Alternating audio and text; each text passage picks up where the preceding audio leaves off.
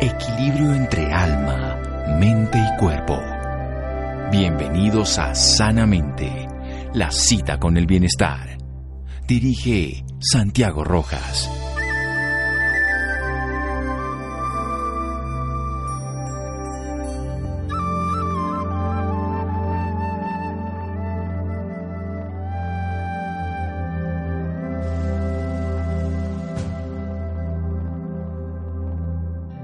El cerebro humano es el único recipiente que tiene la característica de que cuanto más se le mete más capacidad tiene en Glenn Dowman. Buenas noches, estamos en Sanamente de Caracol Radio, su programa de salud. Me encontré con una guía para padres de niños con trastornos del neurodesarrollo. ¿Qué es esto?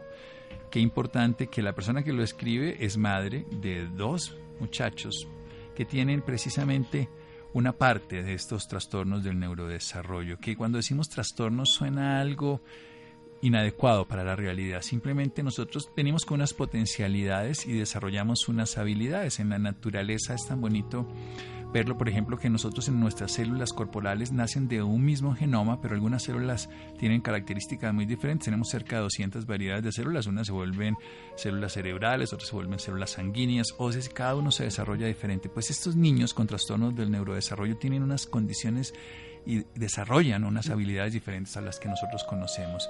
Y si somos capaces de verlos así, podemos aprender de ellos y crecer con ellos. Diana Costa es la psicóloga invitada esta noche con habilidades clínicas como identificación de las necesidades psicoafectivas de la población foco, empatía, escucha activa, pensamiento crítico, integralidad en el desarrollo del proceso educativo, también en la evaluación, diagnóstico y manejo terapéutico de personas con trastornos del neurodesarrollo, el tema de hoy, trastornos afectivos y de personalidad en proceso de la, realización de una especialización en psicología clínica y autoeficacia. De igual forma, la puesta en marcha de proyectos de carácter psicosocial a través de la Fundación Alumbra, de la cual es fundadora y presidente, de la que vamos a hablar, e investigadora con una reciente publicación en la Revista Americana de Neuropsicología, autora de la guía que nos referimos, Guía para Padres con, de Niños con Trastornos del Neurodesarrollo.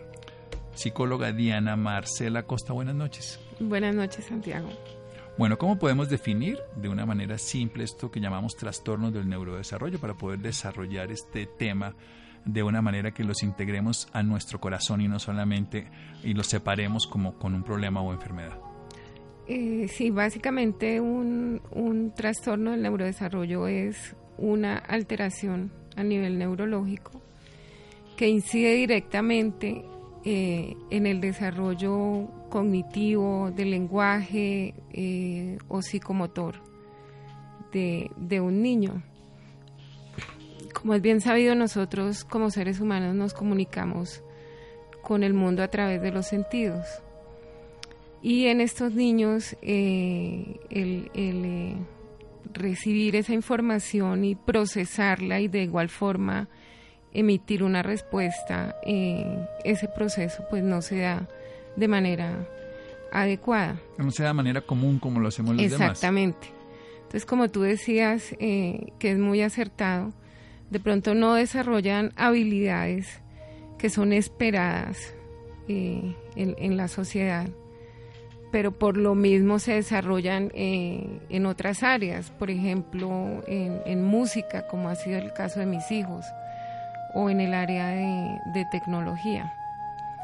Entonces, eh, no, por, el hecho de, no, de no tener un desenvolvimiento eh, a nivel social, digamos, eh, exactamente lineal y como, como se espera, como es lo esperado y, y en lo que se debe encasillar un niño desde su nacimiento, no quiere decir que no puedan ser personas que lleguen a ser en, algún momento en su adolescencia o en su adultez em, muy útiles y, poder aportar en gran medida al crecimiento de la sociedad. Bien, en la naturaleza hay todo tipo de especies biológicas diferentes y cada una cumple su función. Cuando queremos que todas cumplan la misma, pues evitamos. Esa es la historia famosa, además de la fábula del patito feo, donde se consideraba el patito diferente, que era un cisne, ya lo era, pero no era menos, sino era más en otras condiciones de vida. De hecho, lo son. De hecho, considero que... Sí, sin duda. Que lo son. Son cisnes todos. Yo también los veo así y me maravillo de lo que uno puede ver que ellos tienen y además cómo ven la vida. A veces la ven con una alegría que no somos incapaces. He visto además a ciegos, para decir en otra consideración, que tienen una visión de la vida mucho mejor que las que tenemos la capacidad de los que vemos. Y te enseñan a ver la vida de otra forma. Sin duda, porque tienen otra visión. Ellos son águilas y nosotros somos patos, en este caso, ni siquiera cisnes. Se lo ven desde más arriba. Vamos a hacer un pequeño corte aquí en Sanamente de Caracol Radio. Síganos escuchando por salud. Ya regresamos a Sanamente. Bienestar en Caracol Radio. Seguimos en Sanamente.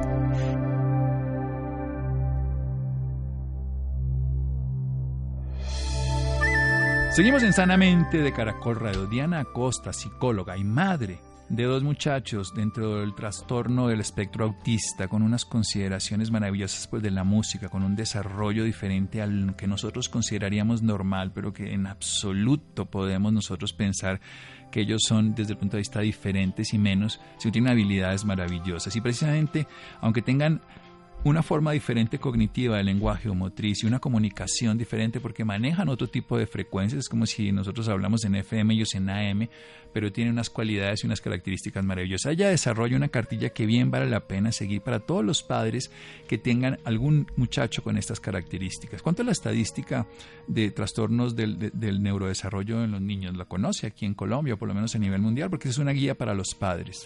De hecho, eh, uno de cada 160 niños, según la Organización Mundial de la Salud, presenta algún tipo de, trastorno del neurodesarrollo. Eh, si, tú, si tú analizas eh, ese número, pues es, es elevado. Claro. Es, es, muy elevado y de allí la importancia, Santiago, de, de realizar una detección temprana eh, de que si a ti como profesional te llega un padre de familia preocupado por el desarrollo de su hijo, tú lo escuches, eh, de emitir un diagnóstico que sea acertado y acorde con, con, el proceso de intervención que se va a llevar a cabo. ¿sí? porque es muy importante actuar a tiempo, empezar eh, en la primera infancia. Claro, porque además hay una posibilidad, el cerebro que además está en la neuroplasticidad, la neuroplasticidad. que es tan maravillosa hoy. Sabemos, por ejemplo, que si un niño tiene una alteración del hemicuerpo derecho, si lo educamos adecuadamente podemos favorecer todo el desarrollo del, izquierdo mucho mejor si es un niño que si es un adulto. Exactamente. Por decir una cosa, desarrollar además un sentido más, si tenemos una pérdida de un sentido, se puede generar lo que decía de los ciegos que desarrollan la audición de una mejor manera.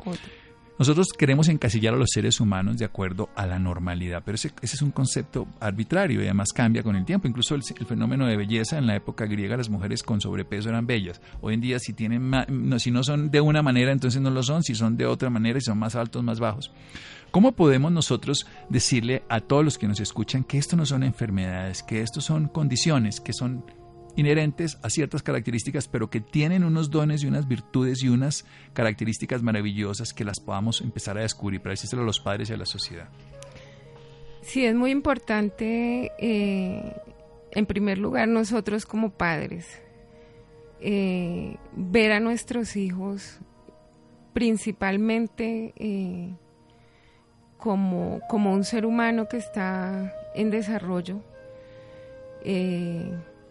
que evidentemente sí es, es diferente eh, a nosotros mismos, porque todos los seres humanos somos diferentes, desarrollamos diferentes potencialidades. Y en este sentido de, de, potencialidad hay que desde muy temprano empezar a, evidenciarlas, a identificarlas para poderlas desarrollar. Eh, tenemos que también como padres y como sociedad abrirles a ellos un espacio, de alguna manera nosotros ser su voz, ¿sí? Porque en muchas ocasiones, eh, pues para ellos es imposible expresar lo que sienten. Pero si tú te tomas el trabajo de conocerlos, eh, de mirar a través de esos ojos y ver el mundo maravilloso que hay allí dentro y todo lo que te puede enseñar en la vida, eh, yo pienso que, va a ser la mejor lección para ti y para los que estén a tu alrededor. A mí hay una cosa que me encanta de muchos de estos personajes que he llegado a conocer. Nadie nace clasista, nadie nace separatista, nadie nace machista, nadie nace odiando a una mujer.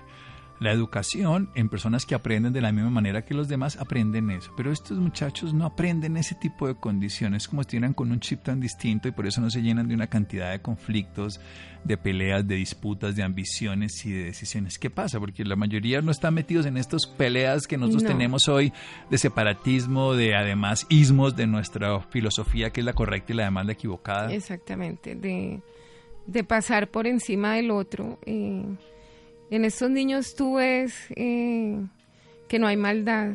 Sí, textualmente. No hay maldad. Eh, es que nosotros nacemos sin esa maldad, pero ellos no aprenden eso. y nosotros sí aprendemos una competencia. Lo mantienen. Sí. Imagínate la clase de seres que son, que logran mantener esa esencia inocente. Sí, es la palabra. Transparente. Sí, porque tú nunca, a ti nunca eh, un, niño te va a hacer daño, va a tener la intención de... De, de, destruir y, hacer una, una competencia contra otro por lesionarlo, o por ganarle o por humillarlo. Muestra sus dones como, como, como un ave que canta porque sabe cantar. Pero no porque cante más bonito que el otro. No, y precisamente por eso son tan vulnerables, Santiago. Claro. Porque en un mundo hostil donde todos compiten y empujan, pues ellos no conocen eso y terminan siendo pues víctimas de otros que sí lo quieren hacer. De ahí, de ahí parte mi, mi lucha, mi trabajo y, mi esfuerzo. Porque son seres a los que hay que acompañar, hay que apoyar. Eh. Son unas joyas. Exactamente. Son unas joyas que primero hay que reconocerlas, para que les demos el valor, no tratar de cambiarlas, si son esmeralda no las tenemos que volver diamantes. sí, o, lo que sea, pues. Sí, no. Y desde ahí empezar a trabajar. Precisamente cuéntenos de esta guía y luego hablamos de la fundación. De esta guía que está escrita la ley completa en un lenguaje cotidiano para nosotros, pero sobre todo para que empecemos a identificarlos. Sí, eh, la, guía está escrita en, un lenguaje no técnico precisamente porque está dirigida a padres, eh, para que ellos eh, al tenerla en sus manos puedan entender realmente qué es lo que le está sucediendo a su hijo.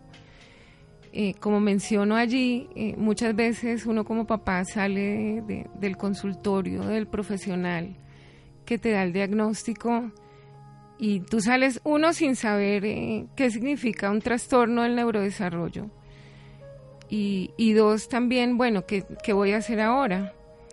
Entonces, eh, básicamente es eh, como decirle al papá, bueno, tu hijo tiene esto, se llama trastorno del neurodesarrollo, exactamente, por ejemplo, no sé, es autismo que lo explico muy bien en la guía. Y eh, en segundo lugar, bueno, ¿qué tienes que hacer ahora? Ahora que sigue, sigue un tratamiento de terapias, ¿sí? Que es algo muy serio, que tiene base científica eh, y que son terapias eh, ocupacional, fonoaudiología, terapia física de ser necesario y psicología eh, que yo siempre que tengo la oportunidad de hablar con un papá le digo, mira, tu hijo necesita terapias.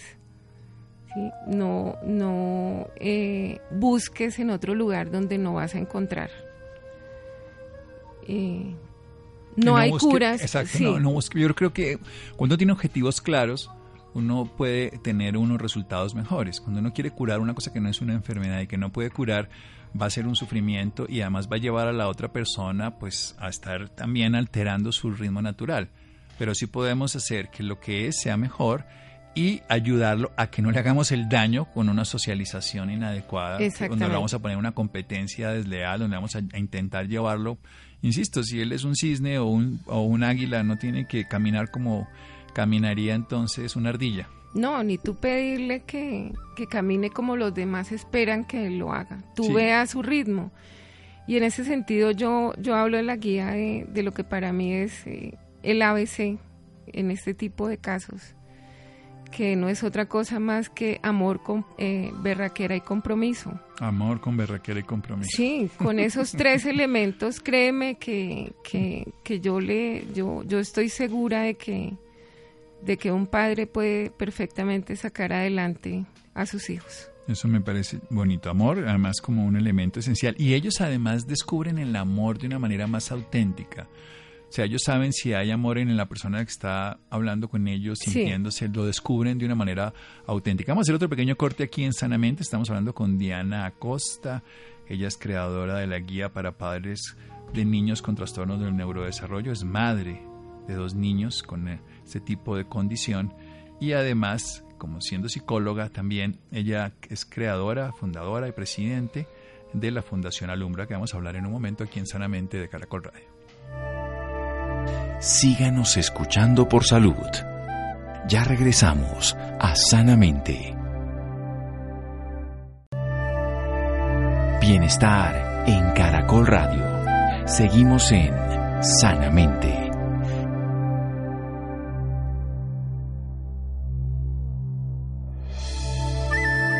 Seguimos en Sanamente de Caracol Radio. Diana Acosta, empezamos esta semana hablando de algo fundamental, como unos niños que podemos considerar que tienen problemas, es una palabra, que los vemos como enfermos cuando no comprendemos la realidad y que los médicos los vemos desde un trastorno del neurodesarrollo donde no tienen desde el punto de vista cognitivo, del lenguaje o motriz las condiciones de otros niños, sin embargo tienen otro tipo de capacidades y de condiciones. ¿Cómo diagnosticarlos de una manera precoz? Uno de cada 160 niños nace con algún tipo de estas condiciones.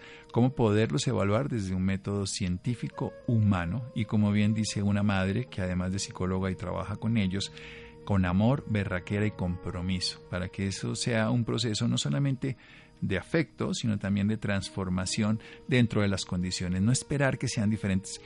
Ellos, yo insisto con esto, ellos tienen unas cualidades frente al amor, una capacidad de recibirlo y expresarlo que es muy auténtica, no está maquillada por la socialización, no tienen algo que es eh, diplomacia, eso no existe porque la diplomacia es algo totalmente aprendido y falso. Ellos son auténticos y al ser auténticos nos cuesta trabajo relacionarnos desde la falsedad, no desde la autenticidad. La autenticidad es maravilloso porque ahí no hay suspicacias, eh, como se diría en este caso, matices, sino evidencias. Hablemos un poco de la fundación, de Alumbra. Bueno, eh, Alumbra es eh, una entidad sin ánimo de lucro que creé hace 15 años, Santiago. Sí. Cuando inicié el proceso, en primer lugar con mi hijo mayor, y que en algún momento, eh, hacia el año 2014, pues tuve que dejar eh, suspendida mi labor em, por, eh, porque caí en una depresión. Y a raíz de esto, pues en este momento la estoy retomando está dirigida a niños con autismo de bajos recursos. Y estoy eh, en este momento con, eh, con, un, con, unos profesionales eh, en el área, digamos, dándole un, vuelco en cuanto a la población, porque la, la, quiero ampliar, precisamente teniendo en cuenta mi, mi experiencia como madre y como psicóloga. La doble experiencia que le da la condición de saber desde un lado y desde el otro. Los terapeutas damos opiniones, los padres viven con estos niños y los pueden acompañar en este desarrollo que, insistimos, es particular. Exactamente. Y la guía eh, en este momento pues eh, prácticamente se acaba de lanzar. La finalidad que tenemos eh, por medio de ella, en primer lugar, pues poder orientar a los padres que se, que, se encuentran eh, eh, viviendo esta, esta experiencia y también eh, estamos considerando la posibilidad de por medio de la guía empezar a recaudar fondos para la fundación. Sí, para ayudarle a, otros que tienen esa necesidad. Hablemos un poquito del espectro autista. cómo se considera esto? ¿Qué es? Eh, bueno, el espectro autista es, es, un trastorno del, del, neurodesarrollo que afecta principalmente las áreas de lenguaje, de socialización, la parte comportamental eh, de los niños. Entonces, básicamente eh, encontramos que alrededor de los dos años empiezan los, los padres eh, a decir, bueno, mi hijo ya tenía lenguaje, mi hijo ya decía tete, decía mamá, decía papá, decía agua, y mi hijo perdió el lenguaje.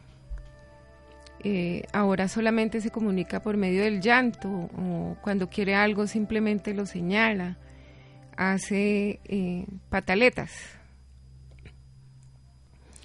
está en el jardín y me dice la profesora que mi hijo no se relaciona con los otros niños. Eh, por ejemplo, también pueden presentar alteraciones en el sueño. Cuando hablo de pataletas me estoy refiriendo a la parte comportamental, ¿no? Entonces ahí em, empieza el, el, tema de, de, la inquietud del papá, bueno, ¿qué está pasando con mi hijo? Porque... Es un niño que podríamos decir con un desarrollo normal, es, volviendo a poner ese, ese esas comillas, pues, y luego hay una regresión. Una, sí, una regresión. Que a veces consideramos normal, si nace un hermanito, que efectivamente entonces dejó de hablar para volver a llamar la atención, o que el trastorno del lenguaje es simplemente adaptativo por miedo, pero puede haber otra cosa más. Sí, claro. Eh, de hecho, presentan, empiezan a presentar también lo que se llaman conductas estereotipadas, que son mm, comportamientos repetitivos. Eh, ¿no? Por ejemplo, mecerse hacia adelante y hacia atrás, eh, movimiento de, brazos a, los lados, que es lo que se llama aleteo. Y en el caso de, algunos niños que no han perdido el lenguaje, empiezan a, a presentar algo que se llama ecolalia, que es repetir lo último que se dijo. Exactamente. Básicamente eh, se trata de eso. Y, ¿Por qué ocurre esto? Bueno, eh, en este momento no, no se ha identificado una, una causa eh, del autismo, o sea, que lo genera, pero sí es bien sabido que existe un componente genético, a nivel genético, y hay un elemento de tipo ambiental eh, que hace que se dispare. Hay algunos síndromes eh, que generan autismo, como por ejemplo el síndrome de Red o el síndrome de X frágil. Que ahí tú ya sabes por qué mi hijo tiene autismo, porque tiene este síndrome. Ya son un daño genético establecido. En otro es una predisposición, en otro ya es una condición definida. Exactamente. En este momento, eh, nosotros como familia estamos formando parte de un estudio que está realizando eh, una universidad eh, muy prestigiosa aquí en Colombia con unas organizaciones de Estados Unidos, precisamente para, para realizar ese estudio a nivel genético y poder llegar a establecer exactamente cuál es el origen del autismo. Bien, eso queda claro porque en el sentido en que más entendamos, más podemos hacer un proceso de beneficio. ¿Qué es el Asperger, el síndrome de Asperger? El síndrome de Asperger forma parte del espectro, del espectro autista, está en, digamos, en su nivel más leve, está en el borde. Sheldon, para la gente que lo puede ubicar, Sheldon, el de eh, Big Bang Theory. De Big Bang Theory, exactamente. Eh, de hecho, hay ahora ahorita una serie que se llama Typical. Esa sí no la he visto. Eh, te la recomiendo y a todos los padres que la puedan ver. Se llama Atypical. Eh, y sí forma parte del espectro autista. Digamos que en muchas ocasiones tú encuentras profesionales que te dicen, no, pero el, el Asperger es, es leve. Entonces sus implicaciones pues no son mayores. Eh, lo que hablamos ahorita del tema de, cómo los ven los demás, cómo los ve la sociedad, resulta que la parte eh, que más se encuentra afectada es la parte de socialización en los niños con Asperger que es un tema... intelectualmente pueden llegar a ser, pues por eso puse el ejemplo de Sheldon, yo no conozco el de Atypical. Brillantes. Pero pueden, pues muchos, de, de hecho se habla de que muchos artistas, de eh, Leonardo da Vinci, de otros personajes... El mismo Einstein, Y el mismo, sí, que tenían Si no lo tenían, tenían alguna condición similar y les permitió ser muy poderosamente útiles para la humanidad porque desarrollaron esas condiciones. Si se hubieran dedicado a socializar, hubieran hubiéramos perdido a un lo, genio. Lo pierden todo. De hecho, en, en casa, mi hijo menor tiene síndrome de Asperger y mi esposo y yo consideramos que es un genio para la tecnología. Eh, tiene una creatividad impresionante y la humanidad lo necesita para eso. No, lo necesitamos para que, para que cante en las piñatas. No, no. Eh, y de hecho dejan de inventarte las piñatas, ¿no? no obvio. Por eso lo digo. Entonces. No, no, porque ese niño en las piñatas. Sí, pero. sí. Los demás que no son creativos y geniales tienen que ocupar su tiempo en la piñata. Exactamente. Pero el otro está ocupando su tiempo en algo que desconocemos los demás mortales. Completamente. Y por eso, Santiago, cuando llegan a la adolescencia. Eh, es muy frecuente que caigan en depresión. Sí, esa es la ilusión de precisamente que no pase cuando tienen un ambiente y un contexto que los comprende y no los intenta llevar a ser otras personas, es, llevarlos al águila a que se convierta en un pato. Eso y, además eh, el rechazo, eh, por lo menos en el caso de mi hijo que fue víctima de bullying, eh, hace, hace cuatro años ya, que dejó unos efectos devastadores completamente en, el niño, cuyos eh, consecuencias estamos viviendo desde el año pasado. Y, los efectos terminan haciendo un daño precisamente en un ser que no tiene todas esas barreras sociales, volvemos a llamar, que, que aprendimos los seres humanos para defendernos en un mundo hostil, pero que ellos las viven de manera natural, son la palabra que usted bien usó, siguen siendo inocentes. Por eso ellos no aprenden esas características que haría otro que se defendiera, sino ellos siguen siendo vulnerables, más vulnerables, serían como decirlo en ese sentido, albinos frente al sol y pues se queman más que, lo que los otros. Completamente. Y eso tenemos que reconocerlo siempre que los, los seres desde la sociedad y si obviamente los niños que son sus partners no lo reconocen porque no están capacitados, los padres sí tendremos que hacer una influencia para preservar. Insisto, gran cantidad de los artistas del, de la Edad Media que cambiaron el planeta, el mismo Einstein y personajes de este mundo moderno. De hecho, creo que Messi también. Sí, sí, es digamos una discusión científica que no tenemos argumentos para dar. No. Pero tenemos una evidencia de unas capacidades maravillosas para lo que son, en este caso el deporte, en otro caso para la física, en otro caso para la pintura, bueno, en todas las expresiones de la vida humana hay personajes sobresalientes y muchos de estos personajes que no son, entre comillas, normales porque no son comunes a los demás, lo que en realidad son genios que a través de desarrollar unas áreas del cerebro inhiben otras, que en el más común de los casos de la socialización, que es lo menos importante de la vida. O sea, la humanidad necesita seres que la transformen a través de darle condiciones tecnológicas, científicas, artísticas, transformadoras y no a través de ser centro de atención en una fiesta. No, no a través de concursos de mi simpatía. sí, fundamentalmente. ¿Qué, le recomienda entonces a los padres, usted que ya tiene la experiencia como madre, como psicóloga? A ver, yo, yo recomiendo, eh, en primer lugar, si ya están eh, viviendo, eh, experimentando esta situación,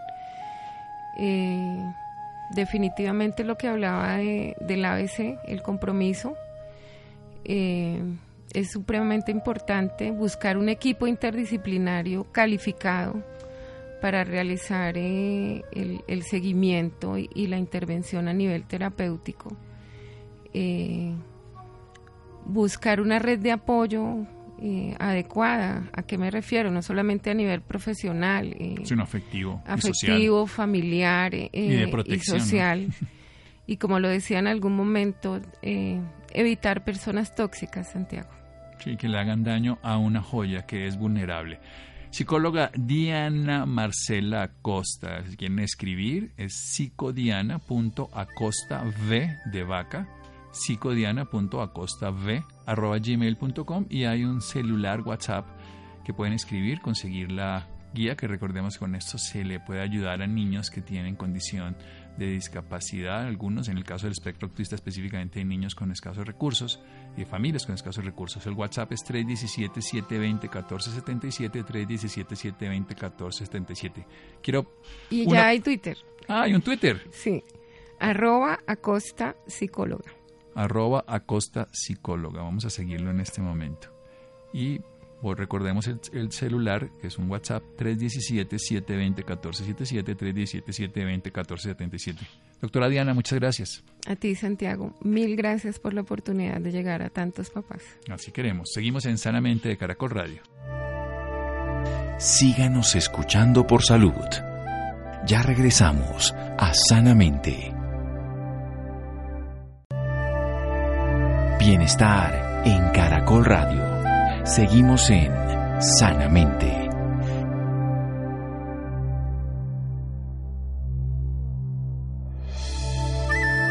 Seguimos en Sanamente de Caracol Radio. Los interesados, psicodiana.acostav de vaca arroba gmail.com o el celular 317-720-1477. Hay que entender que es un proceso familiar, que hay un niño, una niña con un trastorno del neurodesarrollo, que eso afecta a la familia, hay que trabajar como un núcleo, hay que trabajar a los padres, hay que trabajar al padre, la madre, porque muchas veces esa condición lleva a que, a que haya conflictos, a que haya sensaciones de culpa y se debe manejar como un todo. Eso es lo que hace la doctora Diana Marcela Costa, un apoyo integral familiar también, celular 317-720-1477, ¿quién mejor que conoce además la realidad desde ser madre de dos niños en este tipo de condición?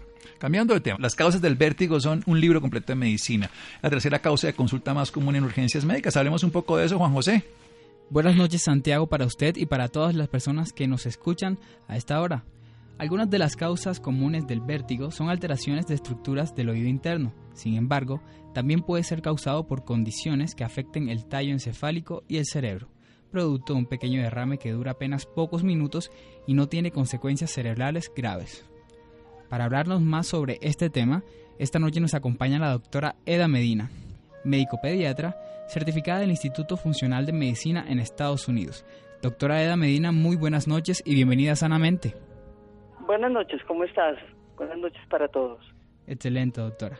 Para empezar, quisiera que nos dijera qué es el vértigo.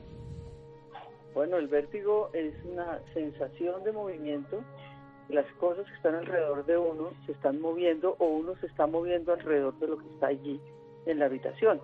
Es una sensación muy incómoda que hace que uno pierda el equilibrio y eh, genera mareo o náusea. Doctora, ¿qué causa esta patología? Bueno, hay varias causas. Entre las, entre las más comunes, digamos, están las infecciones, que pueden ser eh, sobre todo infecciones de origen viral, aunque infecciones bacterianas del oído medio también pueden producir este tipo de sensación. Está el estrés, por ejemplo, están algunos medicamentos, está la edad y están pues los trastornos, digamos, degenerativos del oído del oído medio o del oído interno. Cuando usted se refiere a la edad, ¿nos habla de personas, eh, pues, de en qué rango de edad? Eh, pues las personas por encima de los 60 años, digamos, por su eh, de, proceso normal de envejecimiento pueden tener alteraciones a nivel del nervio o a nivel del, del oído interno que ocasionan este tipo de problemas. ¿Y en niños y, jóvenes también se presenta? Sí, se presenta, pero en jóvenes pueden ser causas más metabólicas, por ejemplo, hipoglicemias, cosas de ese, de ese tipo. Eh, estrés, por supuesto que ahora los jóvenes están sometidos a una carga de estrés importante. Podrían generarlo, pero no es una patología muy común en niños o en adolescentes. ¿Qué medidas se deben tomar ante, ante los síntomas de vértigo? Bueno, pues eh, ante todo, primero, si uno tiene la sensación de vértigo y sabe que sufre de vértigo regularmente, porque pueden haber episodios, ¿no? El vértigo más común es un vértigo que se llama vértigo paroxístico benigno, que puede aparecer y desaparecer en el tiempo, digamos. Eh, entonces, si uno sabe que tiene historia de vértigo, o familia o siente en algún momento la sensación de mareo, pues la principal precaución es asegurarse de que no se va a golpear y que no se va a caer. Generalmente les recomendamos que se sienten rápidamente, que busquen un apoyo rápido. Eso digamos en el momento de la crisis. Para prevenir el vértigo, pues como son tantas las causas y no sabemos a quién le va a dar, yo puedo tener un cuadro viral, una gripa, y después terminar con un vértigo. Puedo tener una otitis y terminar con un vértigo. Entonces, pues ahí la recomendación sería que lo que se tiene de base, la gripa o la infección o lo que sea sea bien tratada, sea tratada médicamente y no eh, pues con medicamentos que la gente compra por ahí, ¿cierto? Para manejar la gripa que consideramos que es algo que va a pasar y que la podemos manejar con medicamentos que se consiguen sin fórmula. Entonces, ante cualquier problema de oído eh, recurrente o infección recurrente o tapazón de los oídos frecuentes, pues es importante visitar el médico, puede ser el pediatra, el médico internista o el otorrino para determinar qué está pasando inicialmente con ese oído. ¿Y exactamente qué clases de tratamientos existen para tratar esta enfermedad? Bueno, para el vértigo existen eh, medicamentos en el mercado convencionales que pretenden disminuir el mareo y la sensación de mareo. Digamos que eso es, eso es básicamente lo que se utiliza. Eh, hoy en día están surgiendo medicamentos de origen natural eh, que tienen estudios comprobados donde se muestra que son tan efectivos como los medicamentos químicos convencionales. Eh, incluso son un poco mejores porque tienen menos digamos, producen menos efectos adversos o menos reacciones adversas. Pero inicialmente eh, existen las maniobras también físicas. Eh, una de las causas que se supone produce em, el vértigo paroxístico, que como te decía es el más común, es la formación como de calculitos en el líquido que va dentro del oído medio y esos cálculos producen, digamos, esas sensaciones de mareo y sensación de movimiento externo. Entonces existen maniobras que se hacen en los consultorios médicos, los neurólogos o los doctores fisioterapeutas hacen ese tipo de maniobras acostando al paciente y moviendo la cabeza hacia los lados para tratar de que los cálculos, eh, digamos, adquieran otra posición y no generen este disturbio. Usted hace un momento nos hablaba de que cuando una persona sintiera vértigo, pues lo recomendable es que se siente. ¿Qué otro tipo de de consejos les puede dar a las personas para que en el momento en que lleguen a tener vértigo, pues logren tratar de controlarlo? Bueno, no, yo creo que toca parar, ¿cierto? O sea, lo primero es parar. Eh, segundo, conseguir apoyo, tener apoyo de alguna manera y esperar un rato, digamos, eh, no, no deben eh, bajar la cabeza porque bajar la cabeza aumenta la sensación de vértigo diría que respirar profundo y acudir al médico lo más prontamente posible porque el vértigo, eh, aunque la condición generalmente es benigna, generalmente, porque existen otras causas como tú mencionabas al inicio del programa, que no son tan frecuentes, generalmente es benigna, pues requiere eh, manejo médico porque eh, altera bastante la calidad de vida del paciente. ¿sí? Entonces, es una condición que requiere que sea vista inmediatamente. ¿Y qué no deben hacer en caso de sufrirlo frecuentemente?